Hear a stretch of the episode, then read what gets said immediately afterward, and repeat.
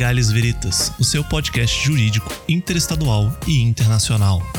Nós auxiliamos acadêmicos dentro e fora do mundo jurídico que possuem interesse pelo direito.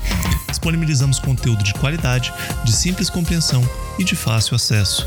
Nosso programa conta com episódios de notícias, debates e entrevistas com profissionais de referência no mercado, contando com a participação ilustre dos maiores advogados do Distrito Federal e do Brasil, políticos, professores e muito mais. Sou o seu host e fundador, Felipe Mas, e, sem mais delongas, aproveitem o episódio de hoje e sejam todos muito bem-vindos a mais um episódio do Legais Veritas.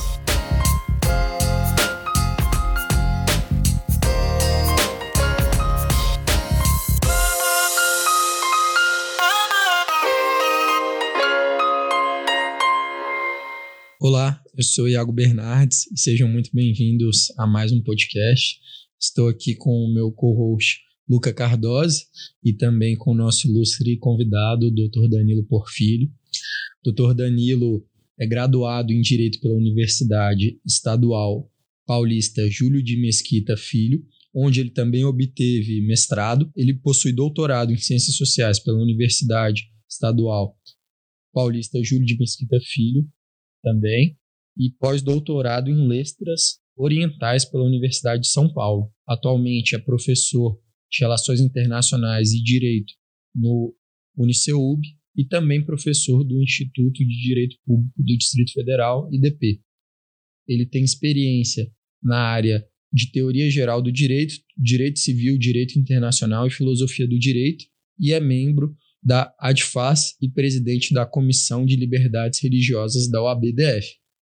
Hoje o doutor Danilo vai falar conosco um pouco sobre direito e islamismo que ele também possui duas obras, que também foram as obras que o rendeu o título de doutor e de pós-doutor, e que se intitulam Política Externa Norte-Americana no Oriente Médio e Gira, Giradismo, e também Irmandade Muçulmana. Doutor Danilo, seja muito bem-vindo. Agradeço, querido Iago, Luca, Rafael que está no suporte também agradeço. Felipe, perdão, Felipe, né? Agradeço e estou à disposição de você. Vamos bater papo. ótimo, ótimo.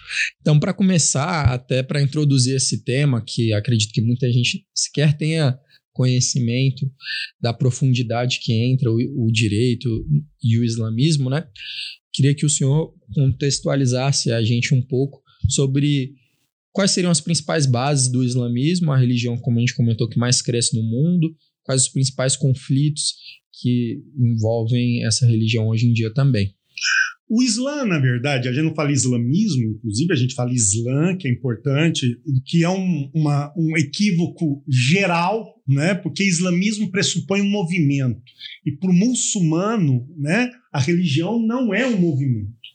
É uma superestrutura, é um modo de vida, é um mundo de vida que envolve fatores não só religiosos, mas fatores morais, fatores políticos, fatores econômicos. Então, quem vive o Islã é chamado de muçulmano, ou também muslim, que significa sujeitar-se. Sujeitar-se ao quê? A uma cadeia de posturas em nome do verdadeiro soberano, que é Deus. Deus é o que? O soberano o Senhor do Universo. Não é à toa que uh, uma das profissões de fé no Islã é Allah Akbar.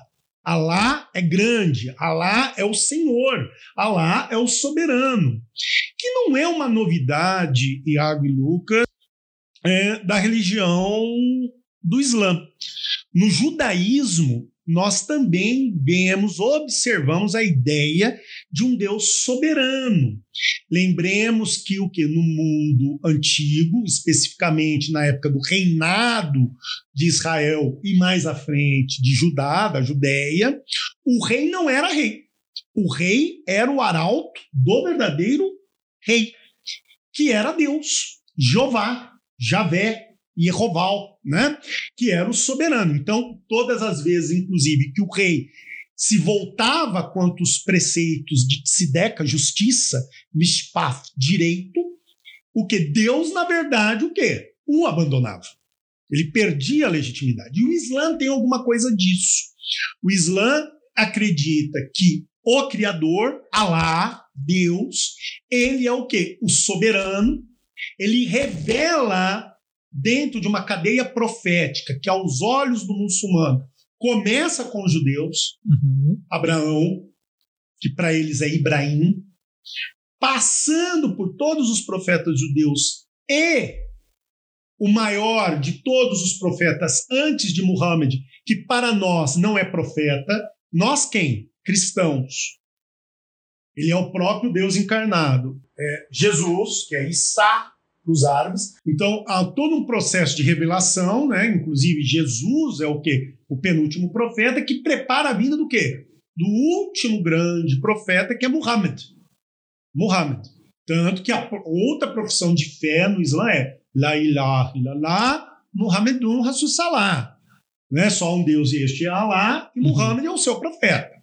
E o que, que acontece? Deus revela uma cadeia de normas, de direitos, de dever, direitos aqui numa perspectiva mais pré-moderna, né? Direito enquanto retidão, dever, iussum para os latinos, né? Iussum, iustum, do dever. O que é importante salientar é que Allah revela por meio do seu profeta Muhammad um, uma lei, uma cadeia de normas em torno de um livro que vocês conhecem como sendo Corão.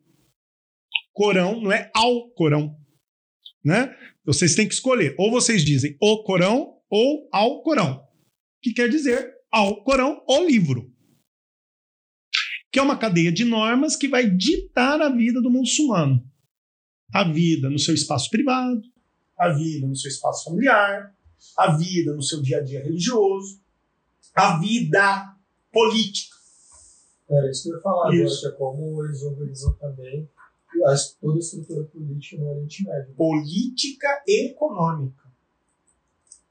Tanto que a Irmandade Muçulmana, é um movimento político que se desenvolve em 1920 no Egito, por meio de um professor, um professor de ensino básico, mas era um, um, um, um, jovem instruído até então, chamado Hassan Albana, dizia que o Islã não precisa de constituição.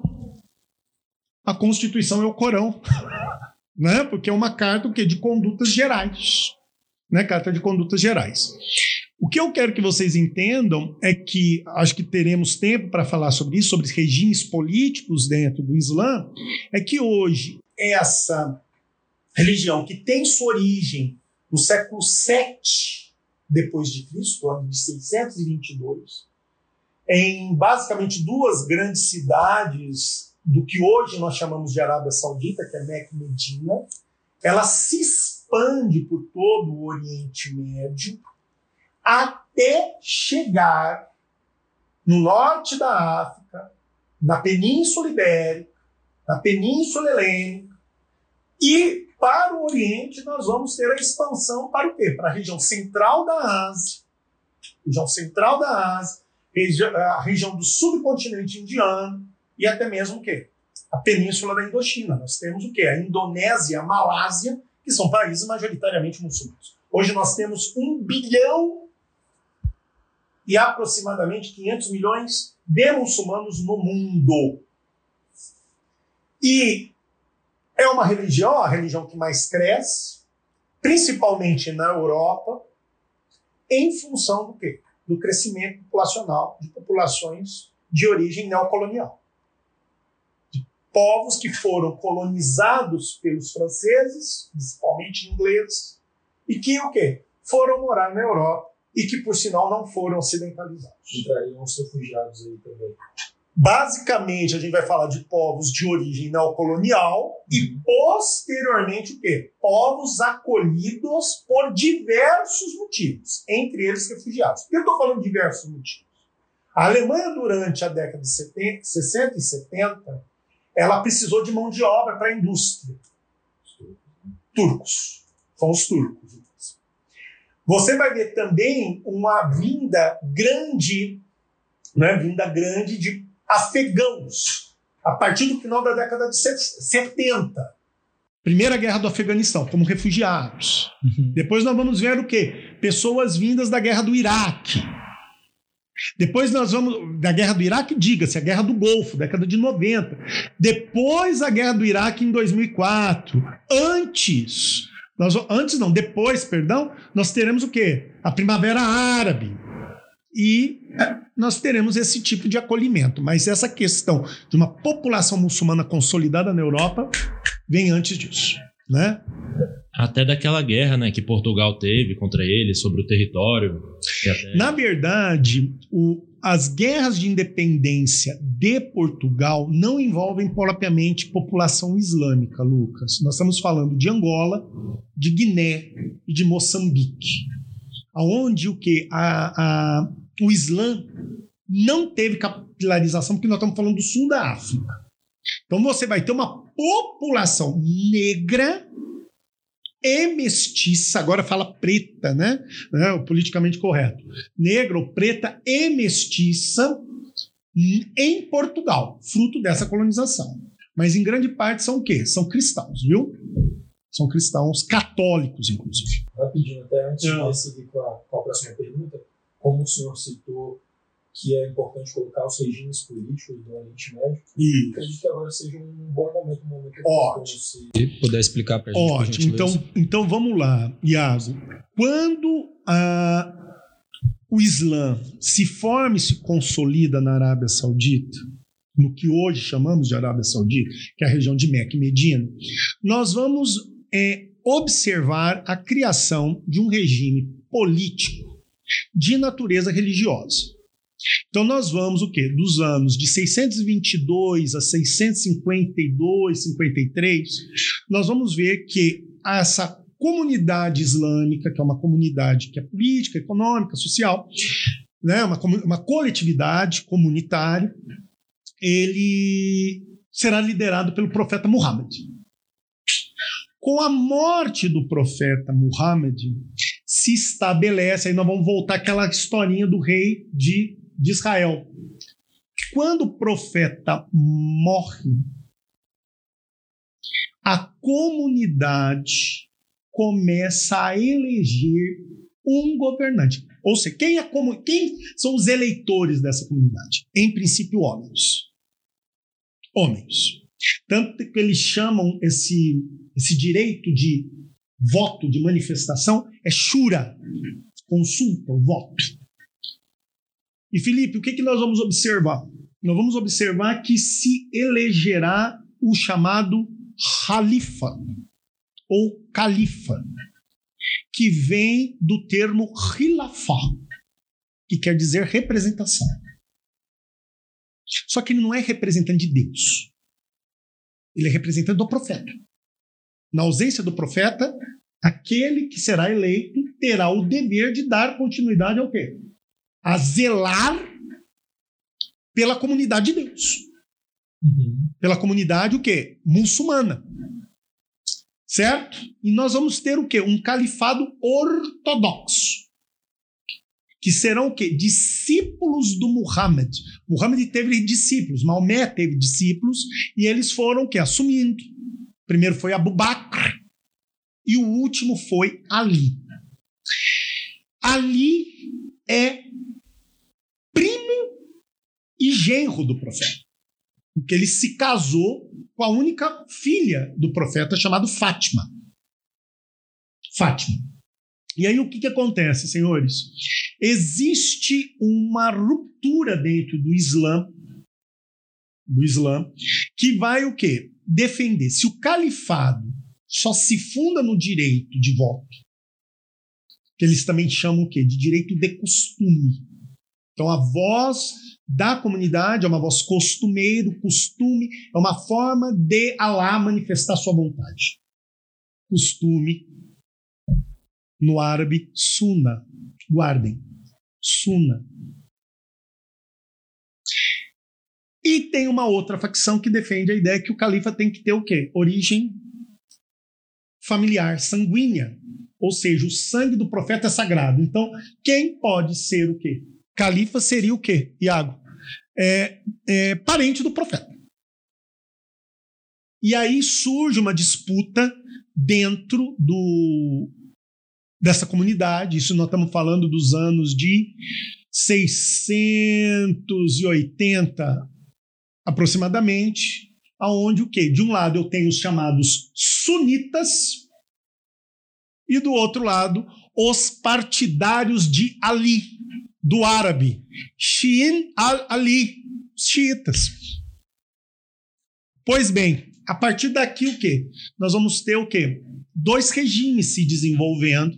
De um lado, califado, que é o representante por eleição, e do outro lado, o imamado, o imã, o líder religioso ungido pelo sangue.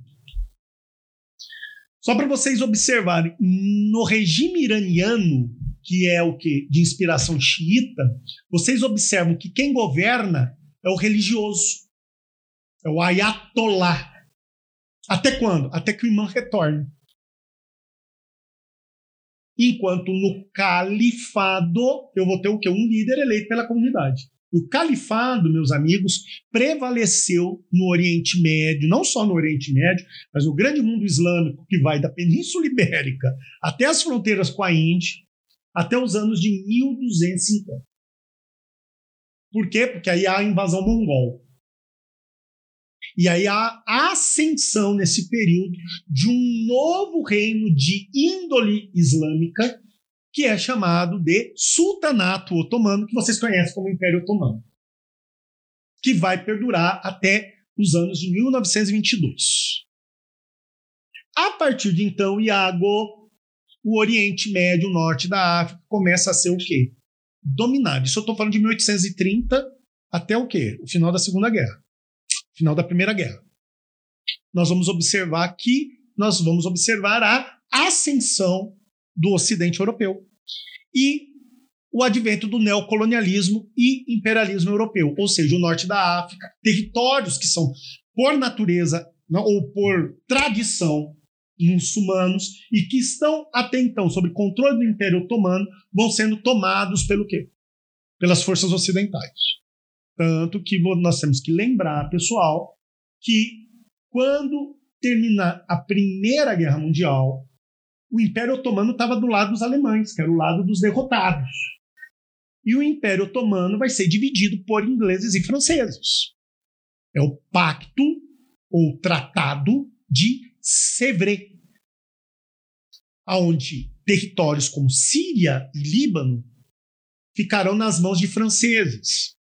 E Palestina, não existia ainda Israel nesse período, Palestina, Jordânia, Kuwait, Iraque, é, ficaram nas mãos de quem? Dos ingleses. Foi por isso que eles dividiram depois da Segunda Guerra e deram. Primeira Guerra, isso. Não, mas depois da Segunda Guerra, hum. eles deram aquele terreno para os judeus. Ah, sim. Mas o que, que acontece? Quando é, Deixa eu só fazer uma última observação para entrar nessa questão. Só lembrando a questão do califado. O califa é o guardião dos desígnios de Deus. Ele está a serviço do verdadeiro soberano. O dever dele é zelar pela vontade de Deus, ou seja, ele não é a voz de Deus. Mas como que eu sei o que Deus quer? Está na lei. Está no FICR. O que é o FICR? Sistema de Direito Islâmico que tem como fonte a Sharia. Sharia são as fontes do direito. Tá claro aqui? E as fontes do direito têm o quê? As fontes de direito primeiras, Filipe, que, que é o quê? A primeira é o Corão. E as que a, que a gente chamaria de fonte imediata. A fonte imediata são o quê? São as é, hadis, Estão me acompanhando aqui, pessoal? As radis, que são os ditos e feitos do profeta, são experiências do profeta registrados. As sunas, que são os costumes. E a ijtihad, que é a jurisprudência. Está claro aqui? Sim. Pois bem. Se você, se o califa não anda dentro da lei, está contra a comunidade, está contra Deus. Inclusive existe o quê? O direito de resistência dentro do Islã. Se o seu governante não representa a tua comunidade e os desígnios de Deus, ele pode ser derrubado. Fala, fala, Iago. Não, perfeito. O que eu ia, na verdade, é perguntar com relação a essa sua última fala. Acho que a FRIC, que você falou Ficre. que, FRIC, É. seriam as leis e a SUNA. Não. Ficre é o equivalente ao sistema romano-germânico. É Certo. todo um sistema de direito envolvendo o que, Iago? Racionalidade jurídica. Então, não estou só falando de norma. Lembra que direito é muito mais que norma. Uhum. É racionalidade jurídica. Então, FIC é um grande sistema de racionalidade e de normas, aonde a fonte, a fonte é o quê? A Sharia. Vamos fazer uma comparação. Quando eu falo do direito ocidental, eu falo ou do sistema romano-germânico Uhum. ou do sistema anglo-saxão ou common law. Sim. Se você fala do sistema romano-germânico, o que, que você vai falar? Existe uma racionalidade interpretativa Sim. sobre determinadas fontes. Quais são as fontes no sistema romano-germano? A norma positiva. Sim. Aí você vai falar lá do quê? Da pirâmide normativa do Kelsen, Constituição, normas infraconstitucionais. Aí depois você vai falar, não, ó, na ausência de normas, princípios, costumes, jurisprudência. Isso são as fontes. Sim. O FICRE é o sistema de direito islâmico. A Sharia são as fontes. E quais são as fontes? Corão, Uhum. que é a primeira fonte, a fonte imediata. Certo. Segunda fonte, que é a fonte agora mediata. Hadis. São novelinhas que contam a história da vida do profeta, com alto valor moral e jurídico. Então, vou dar um exemplo aqui para vocês. Os muçulmanos falam assim: olha, animal não é gente, mas animal tem direito. Conforme o quê? A Hadi do profeta sobre o burro. Como assim a Hadi sobre o burro? Então tem uma historinha que o, que o Muhammad está no quê? No, no mercado de, de Medina. E ele vê o dono de um animal judiando do quê? Do burrinho. Uhum. Puxando ele pelo quê? Pelo aro que estava preso no nariz do, do, do animal. E o animal começou a sangrar. Aí o Muhammad chega e fala assim: Rapaz, o que você está fazendo com o animal? Você está judiando do animal? E aí o dono do animal disse: Olha, o Muhammad, profeta, com todo respeito, tenho grande respeito por você, mas o animal é meu, é minha propriedade. E eu faço o que eu quiser com ele. Aí o Muhammad responde: Não, não tem problema nenhum. Quanto você quer pelo animal? Eu pago. Aí o cara falou: tanto. Eu, ó, eu quero tanto. E aí o Muhammad pagou. O que pagou? Na hora que ele recebe o animal, ele fala pro, discípulo dele: solta o animal. Porque um animal não deve viver o quê? De forma a sofrer. Então, Ares fala de direito animal. Então estamos numa novelinha chamada Radi, Ditos e Feitos. Uhum. Na ausência, só para terminar, já, na ausência das radis, você recorre às sunas, que são os costumes. E na ausência dos costumes, a higite, fundado numa racionalidade interpretativa na jurisprudência, aonde envolve fé, tradições e silogismo. Dedução silogística. Então, essas são as fontes, que é completamente diferente da nossa realidade. Uhum. Entendeu? Por favor. Não, não, o, o senhor até respondeu a pergunta que eu ia fazer. É. Que era exatamente que eu estava pensando como que se enquadraria a hierarquia do direito lá, se seria Isso. algo mais próximo ao civil law ou comum law, porque é o que me parece o, o Corão, onde eles baseiam a maior parte das leis, também seria uma base dos costumes deles. né? Sim, mas só que o que, que eu, eu, eu entendo que talvez a matéria-prima seja muito semelhante. Uhum. Só que as fontes propriamente ditas não são, são bem diferentes da nossa realidade.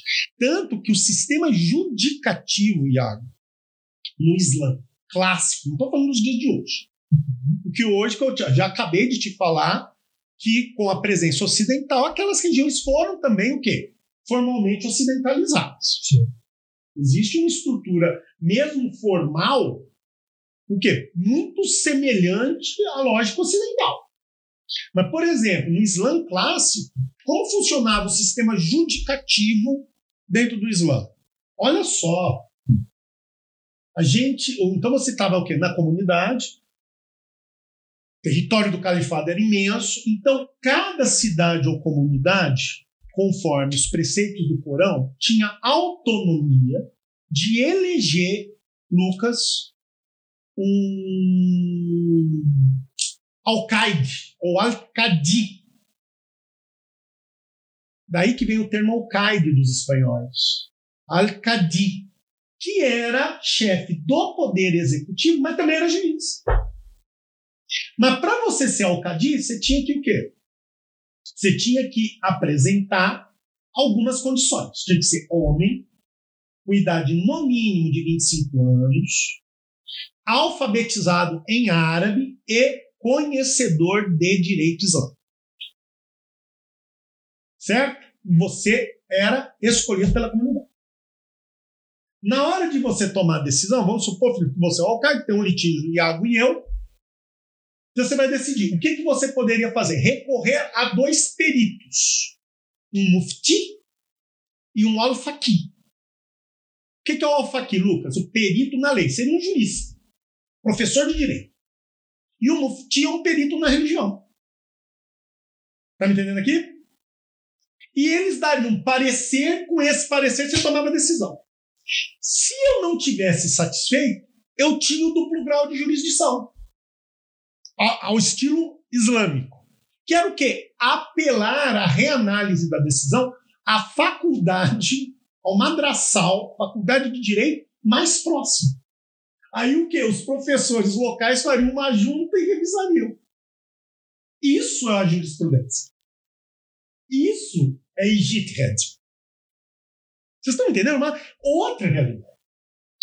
Só que o foco era o foco local, era a cidade, a, com, a comunidade no seu microcosmos. Vocês estão me entendendo aqui, pessoal? Ficou claro isso? Sim, então, sim. esse é o ponto. Agora, retornando, Lucas, eu não vou deixar a resposta. Pergunta sem resposta. Nós temos que entender que Israel é resultado de um processo histórico que eu entendo, Lucas, como legítimo, entretanto, a forma de, de condução daquilo são, é, é- é- é- é a resposta para a causa dos conflitos de hoje. Nós temos que entender que os judeus contemporâneos, quando eu falo de judeu, eu não estou falando de propriamente etnia. Eu estou falando de uma comunidade de fé também, que tem parte dela uma origem étnica, que a gente chama de sefardita, que é o judeu mediterrâneo, é o judeu hebreu. Então, hebreu é etnia, judeu é religião. E nós temos um ramo do judaísmo que é de convertidos, mais ou menos do século 7 a 9 depois de Cristo, que é na região da Armênia, que são os chamados Askenazi, os Askenazitas. É aquele judeu branco, é você, branquinho, loirinho. É, não tem completamente diferente de mim, né? Que eu sou mais mediterrâneo. Eu tenho ascendência marrana. Pois bem, qual a história? Bom, nós fomos expulsos da região que vocês dizem ser Palestina, que para nós é a antiga Israel e Judá, com, com o quê? Por meio de uma ação interventiva romana nos anos de 70 depois de Cristo. Fomos expulsos da nossa casa. E ao longo do tempo alguém ocupou, naturalmente. Certo? O que, que acontece? Os judeus foram sempre, ao longo do Império Romano Cristão, perseguidos, porque na verdade existia um conflito de convicções, Tiago, no que? No que se refere à crença. Os judeus não acreditam no que os cristãos acreditam. Os, e os cristãos defendem uma ideia do quê? De um passo à frente, de uma superação do judaísmo no processo E prevaleceu o cristianismo no Império Romano. E os judeus vão ser perseguidos. Inclusive, atribuindo culpa aos judeus, atribuindo culpa aos judeus pela morte de Cristo. Os mais antigos, o quê? Aprendiam assim. Não, não.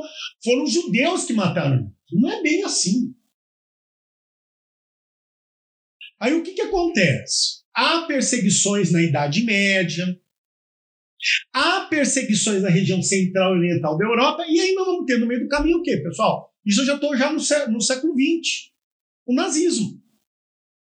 E nós vamos ter o Holocausto. 6 milhões de pessoas mortas. Já no século XIX, já há um movimento, final do século XIX, estou é, sendo claro aqui, pessoal? No, no final do século XIX, um movimento que já defende o retorno dos judeus para Sião. Terra prometida. A terra, é por isso que vem. Qual o nome do movimento, Lu? Sionismo. É um movimento de retorno ao Sião. Só que aí o judeu, dentro da lógica de construção de nacionalidades na Europa, os judeus vão se autodenominar o quê? Uma nação.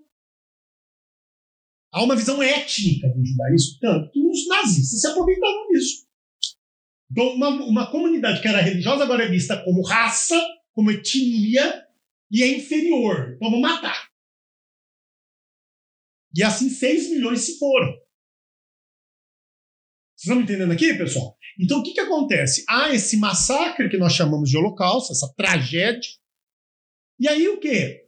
Com a vitória dos aliados sobre os nazistas, os judeus novamente reivindicam o quê? O retorno à terra prometida. olha, nosso dever, nosso dever não, nosso direito, ter o quê?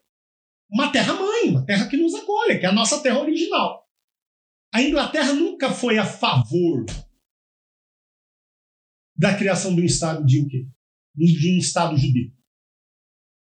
Quero chegar só para a gente fechar. E aí o que, que acontece? Com o apoio dos americanos com a criação da ONU, a Palestina, que tinha até então sua maioria agora árabes e árabes muçulmanos, vai ver o processo interventivo vindo de fora para dentro, onde as potências ocidentais chegam e falam assim: não, aqui agora nós vamos dividir a tua casa. Então, a, a forma de organização de Israel foi arbitrária. Mas eu insisto, era um direito. Tanto que houve uma proposta de se criar um Estado multirreligioso, inclusive multiétnico de Israel. Mas esse projeto não deu certo.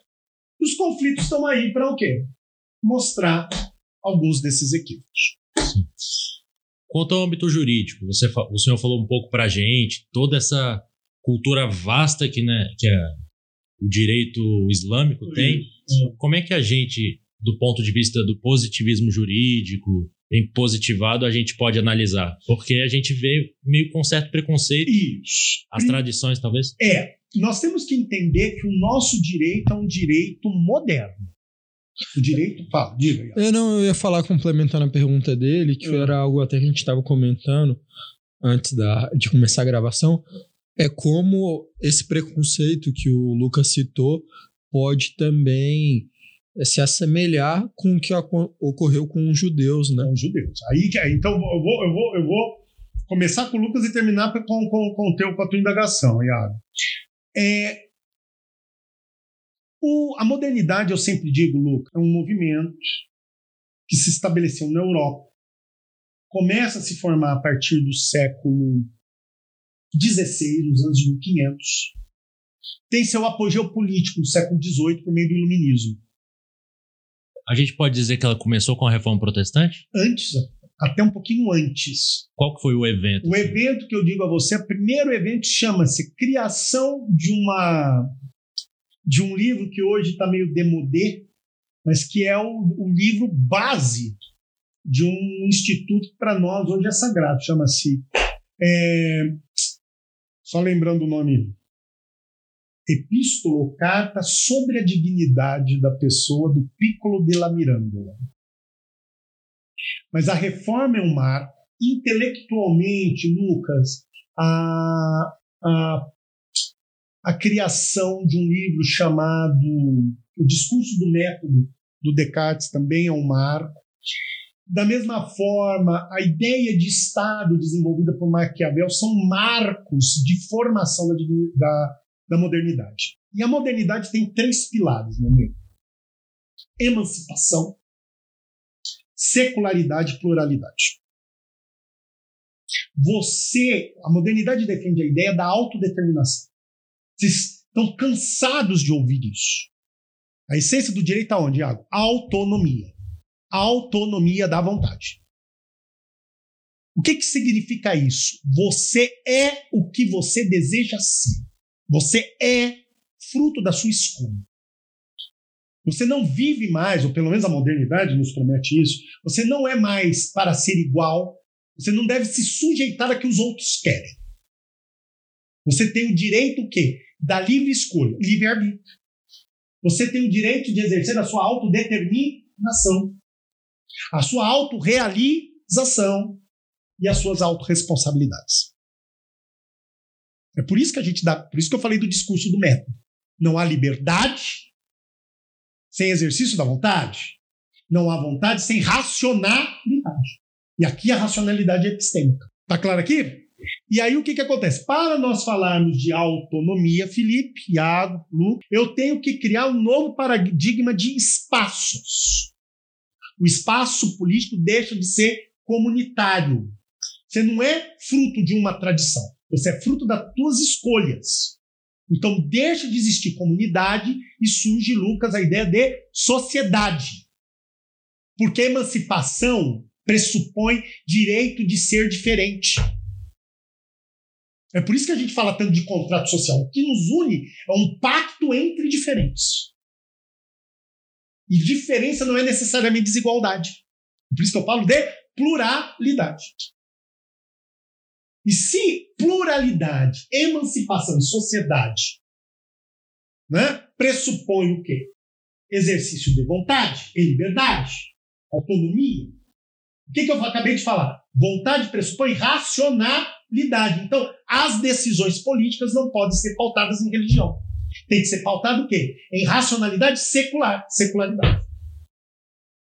É por isso que eu digo que nós não somos tão cristãos como nós, o quê? Hoje, como nós pensamos. Vivemos numa sociedade que é secular. E essa modernidade tem uma pretensão de universalidade. Como se fosse o quê? Uma, uma forma de vida vocacionada à universalidade. Ela não é etnocêntrica, ela é universalista. E aí começa o quê? O choque com o Islã. O Islã é, uma, é o quê? É uma forma de vida religiosa. Religiosa. Que também tem pretensão de universalidade. Eles falam assim, ó, a comunidade onde tiver muçulmano. Não tem território. Se tem um muçulmano aqui, a comunidade está presente aqui. E surge o quê? As tensões. E um outro problema né, no, no Islã é que, além de ser universalista, ela é comunitária, pautado que numa ideia de tradição, e é uma tradição de natureza religiosa. Então, completamente avessa ao quê? A modernidade que é secular. E aí que vem as tensões. Tanto que os, pega a história comum, Iago, de todos os homens, do Kant, ele fala: olha, a vocação da Europa é levar as luzes do quê? Da modernidade para o mundo. E aquele que o quê? Não vive isso é inferior. Olha a vocação profética do Ocidente, que justifica, Iago, dominação. Certo? E quando observamos que essa cultura universalista ocidental não triunfa e que no próprio berço dessa secularidade, dessa modernidade, comunidades religiosas e água e tradicionais, estou falando agora do Islã, começam a crescer e se desenvolver dentro do que deste berço, que é a Europa, começa a surgir o quê? O discurso do inimigo. Teorias de conspiração. É por isso que eu falo, Iago, nunca o início do século XXI, Lucas foi tão semelhante ao início do século XX. Porque antes o inimigo do Ocidente eram os judeus. Agora são o quê? Os muçulmanos. É por isso que eu não sei se vocês sabem disso. Quando tivemos aquelas o quê? Aquele fluxo vindo da primavera árabe para a Europa, que teve até criança morrendo afogada, lembra? Sim. Que se discutiu de uma conspiração islâmica internacional, a própria comunidade judaica se levantou em favor dos muçulmanos, dizendo: pode parar. Essa história a gente conhece. Em vez do quê? Em vez de falar de conspiração mundial islâmica, a gente, falou, a gente ouviu há 100 anos atrás a conspiração do judaísmo internacional. E 6 milhões de judeus só na Segunda Guerra morreram. Então também temos que, temos que o quê? Temos que tomar cuidado nesse trato e sobre o quê? Políticas de intolerância para não repetirmos erros do passado. Perfeito, doutor. É. Valeu? Não, ótimo. Ah. Eu, eu ia. Ah. Tava até pensando com relação a isso que o senhor falou, né, da questão da dominação. Isso. Perdão. Mas me lembrou também da sua obra que eu, que eu li um pouco com relação ao a ação universalista norte-americana, né? Sim que também os Estados Unidos hoje em dia assumem o, papel como principal. Não sei se essas seriam as melhores palavras, acredito que, que o senhor vai saber melhor que eu, mas como. A representação da modernidade? O é, expoente? É, não, o que eu iria dizer era com relação aos Estados Unidos assumir a forma como protetor Guardião. do mundo, né? Então, quando você vê qualquer conflito que temos, os Estados Unidos muitas vezes acaba sendo chamado ou provocado ou se autoconvida né? ou se, autoconvida né a, a própria ONU é engraçado que a gente estava até comentando um pouco também da, da Rússia e da Ucrânia que muitas vezes eu nem ouvia falar sobre a ONU. Eu falava assim, os Estados Unidos não vai intervir. Ninguém falava sobre ONU, ninguém falava sobre. Falamos sempre dos Estados Unidos. Isso. Então, se o senhor puder falar claro. um pouco da sua obra, que pega um pouco dessa luta do é, terrorismo. Sim. Muito também promovida pelos Estados Unidos, principalmente. Eu falo que o terrorismo é fruto de uma miopia. Mas antes de falar disso, eu quero entrar primeiro nos Estados Unidos. É, Iago, os Estados Unidos, a população norte-americana, o establishment norte-americano, o cidadão norte-americano, a sociedade norte-americana como um todo, se enxergam como protagonista da modernidade liberal. Eles se entendem como os grandes artífices da dita modernidade autêntica. Assim, ó, tudo aquilo que os europeus montaram teoricamente, né, criaram aquela ideologia iluminista, eles não foram capazes do quê? De implementar em seu território. Nós americanos sim, fomos os primeiros o quê? A botar em prática o que os europeus o quê? Desenvolveram no papel. Noções de democracia liberal, república liberal, né? Então, pessoal, nós somos o quê? Uma, e a gente começou do zero. Não tem uma história de tradições, como na Europa, de nacionalidade. Ser americano é ser o quê? Uma, uma vamos dizer, uma composição diversa de etnias e povos, claro que de origem europeia. Os, os negros demoraram durante muito tempo para conquistar espaços, né? E causou-se, inclusive, uma guerra em função da escravidão, que foi a Guerra da Secessão, nos anos de 1860. Mas o que eu quero que vocês entendam é que os americanos se entendem como. É por isso que eu, eu, eu peguei o teu gancho. Os guardiões da modernidade. Sim. Os guardiões da modernidade. Então eles defendem a tese, inclusive, que é, eles pegam Kant e americanizam Kant no final da Primeira Guerra Mundial, com Woodrow Wilson. Quando se cria a Liga das Nações. Nas próprias guerras, ele estava do outro lado do oceano e, e bem, foi um dos principais agentes. Como guardião, como defensor das liberdades. Sempre vem com esse papo, né? As liberdades contra as tiranias. Então, só, só, só para concluir. Não, fala aí, aí, aí, o que, que acontece, Iago? O, os americanos dizem o seguinte: olha, o único caminho para a paz perpétua é nós criarmos o quê? Uma estrutura normativa fundada em direitos humanos e em valores democráticos e republicanos, que são considerados universalmente racionais. Mas qual o modelo que vocês têm que se inspirar? No meu. Então, a Liga das Nações e, na, e pós-Segunda Guerra, a ONU foi o quê? Uma, um artifício que os americanos criam para tentar uniforme, uni, universalizar o seu modelo político e econômico. E, e, posso estar enganado, mas também foi quando ele de fato ascendeu, né? Sim. Antes ele já era uma potência. Século XX mas... é o século americano. Foi quando. É a Pax Americana. O, no século XIX, os americanos eram aquilo que a China ainda é nos dias de hoje. Uma potência em ascensão. A Inglaterra dominava, né? E a Inglaterra era a potência. Tá certinho. Era potência. Vocês estão me entendendo aqui, pessoal? Sim, sim. E aí o que. E não é só a ONU, viu, Iago? O GATT, mais à frente a OMC. Agora, né? A gente fala tanto de OCDE. São modelos que visam o quê? Universalizar o quê? Uma forma de vida econômica, social, política, de natureza o quê? Ocidental, moderna, diga-se, americana. Esse é o ponto. Então é por isso, e aí que eu ia fazer uma provocação para você. Os Estados Unidos nunca precisaram da ONU para tomar atitudes. A gente chama isso de isolacionismo. Sim. Ele procura a ONU. Quando a ONU diz não, é o problema de vocês. Eu vou intervir do mesmo jeito. Foi assim com o Vietnã. Foi assim com a guerra do Iraque, lembra das tais? O Talibã aqui. Talibã. Mais, assim, não é muito falado mais, mas foi recente. Foi, foi recente. Mas ainda no Talibã, em função das torres gêmeas, a ONU o quê? ratificou uma intervenção.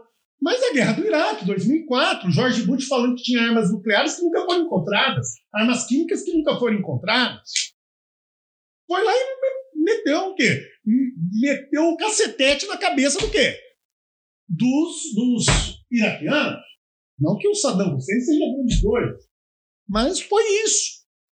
E o que eu quero que vocês entendam é que os americanos, além de ter interesses, além do que de ter uma política americana que está vinculada aos seus interesses econômicos e políticos, eles têm uma vocação messiânica de levar ao mundo o quê? Os seus valores.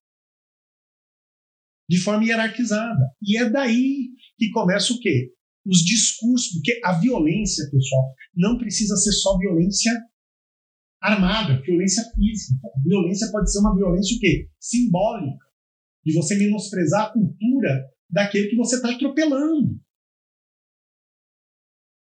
E muitas vezes, Lucas, a única forma de resistência é a violência. Não estou falando que é legítimo, é o único recurso que a pessoa vê de imediato. E aí surge o quê? As bases, que não são. Isso não é culpa exclusiva, viu, Iago? Dos americanos, não o terrorismo jihadista, esse terrorismo islâmico, começa no século XIX. Vou te dar até nomes. Depois até o que aqueles que estão nos ouvindo procurem. Revolta dos Cipangos, Revolta Argelina de 1830, Revolta do Sudão de 1870, Guerra do Afeganistão que vai de 1850 a 1917. Que é o quê? Uma resposta de resistência violenta da comunidade local sob a justificativa religiosa muçulmana contra as potências coloniais, diga-se, Inglaterra e França. A, a revolta dos, dos, dos cipangos ou cipaios, Felipe, teve início porque o, a, a guarda indiana muçulmana não queria, Felipe, não queria lubrificar as armas com gordura de porco porque porco é um animal impuro para a crença não só muçulmana como judaica. O que, que os ingleses fizeram? Ah, isso é, isso é uma, é uma crença, é, um, é uma, uma, uma crendice primitiva. Prenderam, bateram. Então o próprio exército se revolta. O exército colonial se revolta contra a potência o quê? colonizadora.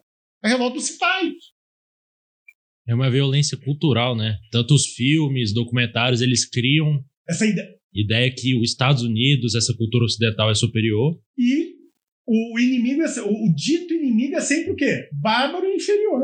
E assim, de certa forma tem evoluções, mas também tem é, tem que ver o lado bom da outra cultura. Claro. Aí se cresce, né? E a gente não fala tanto de autonomia, Lucas? Falar de autonomia é falar que, com que essas culturas busquem retóricas de emancipação por conta própria. O Islã apresenta problemas como qualquer manifestação cultural. As questões sobre o quê? É, autonomia feminina. Questões referentes ao quê? A liberdade de culto em determinadas regiões. Até de consumo de álcool, né? Sim. Então o que, que acontece? Essas questões têm que ser discutidas, reivindicadas, debatidas dentro do quê? Do seu espaço, pelo seu povo. Eu não sei se vocês sabem, existe feminismo islâmico. Depois procurem, existe um movimento ligado à Irmandade Muçulmana, no Egito, chamado Movimento Petista, de mulheres que defendem o quê? Um maior protagonismo político dentro do, do quê? Do Islã. E eles usam, sabe como símbolo o quê? de emancipação? É. Qual que é a bandeira? O hijab. Porque para nós, hijab, o hijab é o véu, viu? Então, qual é? Só lembrando, hijab é o véu que circunda a cabeça da mulher. Certo que está no Corão. Chador, que é um véu longo, é um costume iraniano, xiita. Burka é um costume paquistanês, afegão, que é aquela cortina que cai sobre o corpo da mulher e você não vê nada. O hijab é obrigatório. Certo. E por que, que o hijab era obrigatório? E aí que é o motivo das mulheres o que usarem esse instrumento como símbolo. No início do Islã, há um registro, inclusive no Corão, que as mulheres, as mulheres estão sendo estupradas. Estão em guerra. E aí o Muhammad chama a comunidade, Lucas, Felipe, de fiéis e diz: ah, mas por que isso está acontecendo? Ah, eu não sei quem é escrava. Ah, eu não sei quem é cristã bizantina, porque a mulher bizantina grega tinha uma vida sexual mais aberta. Ó, desculpinha peba. E eu não sei quem é muçulmano. Então, na dúvida, claro que tem. Uma. Aí o que, que o Muhammad fez?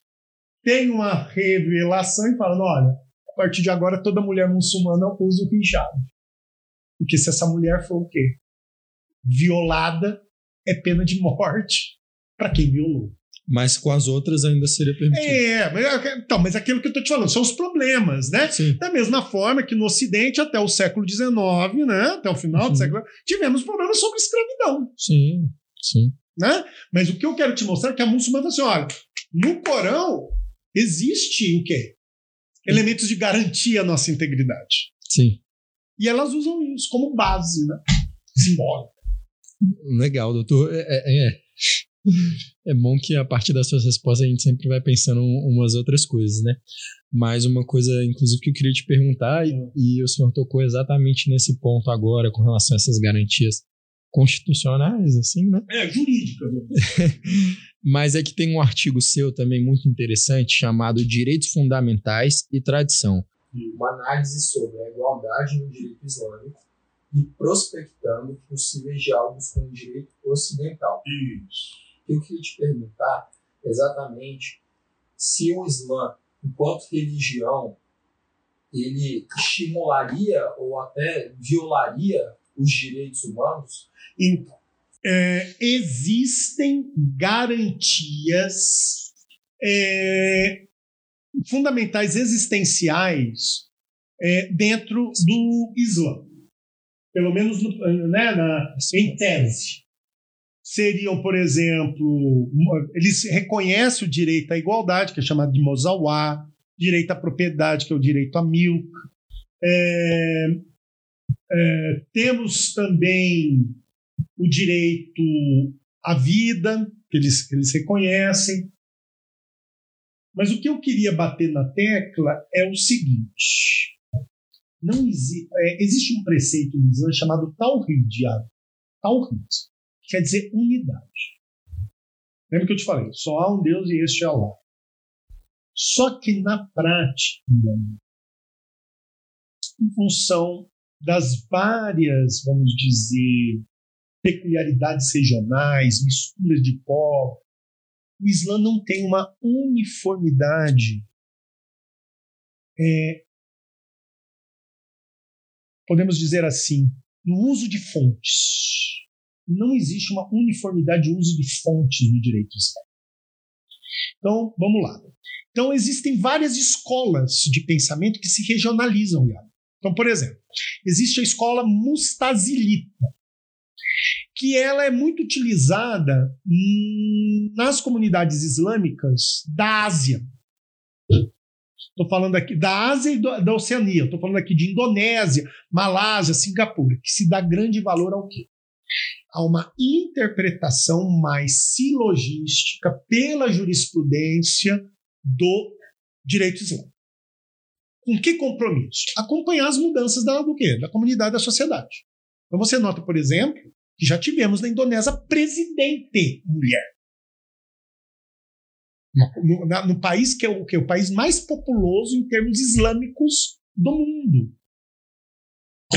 Ao mesmo tempo, você vai ver, por exemplo, no Irã, que ela é conhecido como ser um país considerado fundamentalista, a jurisprudência ela tem um valor ímpar. E, por exemplo, as mulheres que têm seus problemas.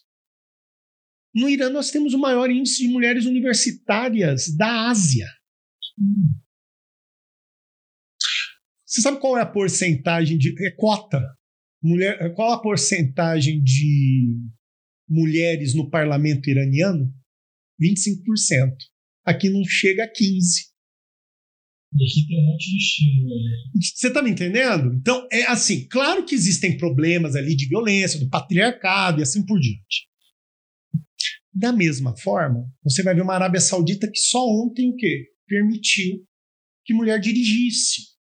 Mas aí já é uma corrente mais o quê? É, mais fundamentalista. Mas fundamentalista no sentido muito próprio, né? Considerar os seus costumes. Então ele vai o quê? Utilizar aquela lógica sunita para trazer o que o costume local como referência de direito. É o que nós chamamos de o arabismo, o fundamentalismo costumeiro. Por exemplo, eu sempre brinco, nego. Ache alguma referência no Corão que legitime extirpação genital contra a mulher. Você não vai achar. Quando você vê locais onde tem extirpação genital, né, dos lábios vaginais, você vai ver que, na verdade, ali o Islã não foi capaz o quê? de superar costumes anteriores ao Islã, costumes tribais. Então, muitas vezes a gente associa ao Islã coisas que estão antes do Islã no local. E que o Islã não foi capaz o quê? De superar. É a mesma coisa. Nós não somos modernos no Brasil? Mas quantos atos o quê? Considerados chauvinistas, abusos contra a mulher, a gente vê, não estou falando nem no rincão do Brasil, não. Na periferia aqui. Isso é moderno? Não. Porque ainda existe o quê? Um ranço anterior a esses valores que está o quê? Enraizado na nossa cultura. Isso não é necessariamente modernidade. Né? Deu para entender? Ficou claro? Deu sim, professor. Então, perfeito. Então, para a gente finalizar, né, a gente poderia falar um pouco sobre o conflito por Jerusalém? O conflito de Jerusalém não é um conflito de Jerusalém, é um conflito de Israel. O que nós temos que entender, pessoal, é que nós estamos falando de três religiões monoteístas as únicas, né? Na teoria. Na verdade, existem outras religiões. Por exemplo, a religião Krishna, já vamos falar no Hare Krishna, né? Ele tem um monoteísmo. O budismo, ele não é politeísta. Uns dizem que é um, uma religião ateísta, outros falam que é monoteísta. Você acredita numa força universal criadora. Mas quando você está falando de Islã, você está falando o quê? De uma religião, religião iavédica, de Yavé, Javé, então tudo começa com Javé, Jeová. E aí o que, que acontece, meus amigos? Jerusalém é, vamos dizer assim, uma capital religiosa das três religiões. Foi ali que Jesus foi crucificado. E, e o quê? E houve a ressurreição aos olhos dos cristãos. Foi ali o quê? Que o templo de Salomão, o primeiro e o segundo, e que só o terceiro tempo, que é o tempo de Herodes, foi construído. Você já ouviu falar no Muro das Lamentações? Um dos muros que resistiu à destruição do, do, do último templo, que é o templo de Herodes. Tá claro aqui? E é Jerusalém onde o quê? Muhammad ascendeu aos céus. Então há uma disputa pelo controle religioso. A contar que, com o advento do Estado de Israel, os judeus, o quê? Não vou falar nem judeus, os israelitas, que a gente já está falando de nacionalidade, atribuem a Jerusalém o quê? A capital política. Sendo que os palestinos locais, que também defendem uma autonomia territorial, que foi perdida depois de 47, também o quê? Atribuem a Jerusalém o quê? O status de capital política. Lembra que um acordo com Yasser Arafat e ele Barak não deu certo porque era para sair o Estado de, da Palestina. Não saiu por quê? Porque o, o Arafat falou: a capital tem que ser Jerusalém. Se não for Jerusalém, não tem Palestina. Tá bom. Vocês estão me entendendo? Então, são questões vinculadas a não só identidade religiosa, mas identidade política também. Então é isso. Muito obrigado, doutor Danilo, pela participação. Foi de muito agrado, aprender bastante, muitas perspectivas que eu não tinha, né? Acho que meu amigo Iago também não tinha. Não, eu queria exatamente reforçar as palavras do Luca e te agradecer muito pela participação um podcast riquíssimo que eu acho que todo mundo que ouvir, assim como a gente que participou também ouviu, é, aprendeu bastante. É um tema muito interessante, exatamente por todas essas questões que o senhor bem pontuou. É preocupante essa questão com o preconceito que claro. tem sido criado com o Islã. Né? Eu quero inicialmente agradecer o, o convite, foi para mim uma satisfação, uma alegria. Quero parabenizar a iniciativa de vocês de criar essa, né, esse podcast qualificado, né? Qualificado, acho interessante. Continuem a combater o bom combate, né? Continuem a fazer o que essas entrevistas, tragam acadêmicos. E hoje, é claro que vocês notaram que o assunto é vastíssimo aqui, a gente poderia ficar horas, horas, horas, horas, horas falando. Mas o que eu quero que vocês entendam é que vocês tiveram aqui uma missão importantíssima. É uma missão de tentar conhecer o outro. Eu sempre brinco com isso, e essa frase não é minha. Nós temos medo daquilo que não conhecemos. Nós temos medo daquilo que não conhecemos, porque nós não controlamos aquilo que não conhecemos. É por isso que nós temos sempre medo de duas coisas: da morte e do outro. Porque são é, a morte e o outro. Escuridão também, né? Então, mas a escuridão é o quê? É a ausência de luz. E o que seria a morte ao quê?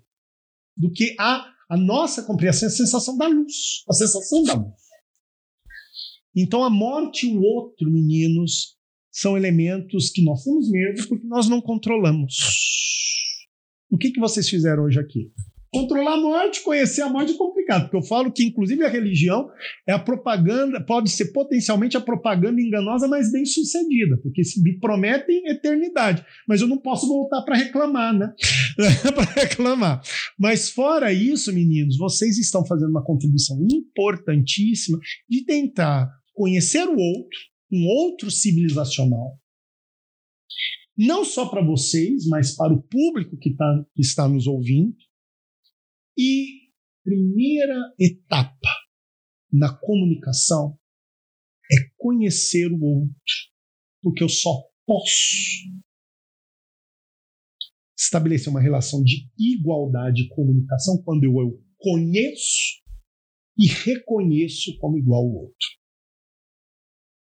Então vocês estão de parabéns nesse sentido. Agradeço muito e estou à, sua, à disposição sempre vocês. Tá bom? O primeiro de muitos, né? Tomara. Temos que falar de Ucrânia aí. E direito de família. e direito de família também. Então, um abraço a quem nos ouve.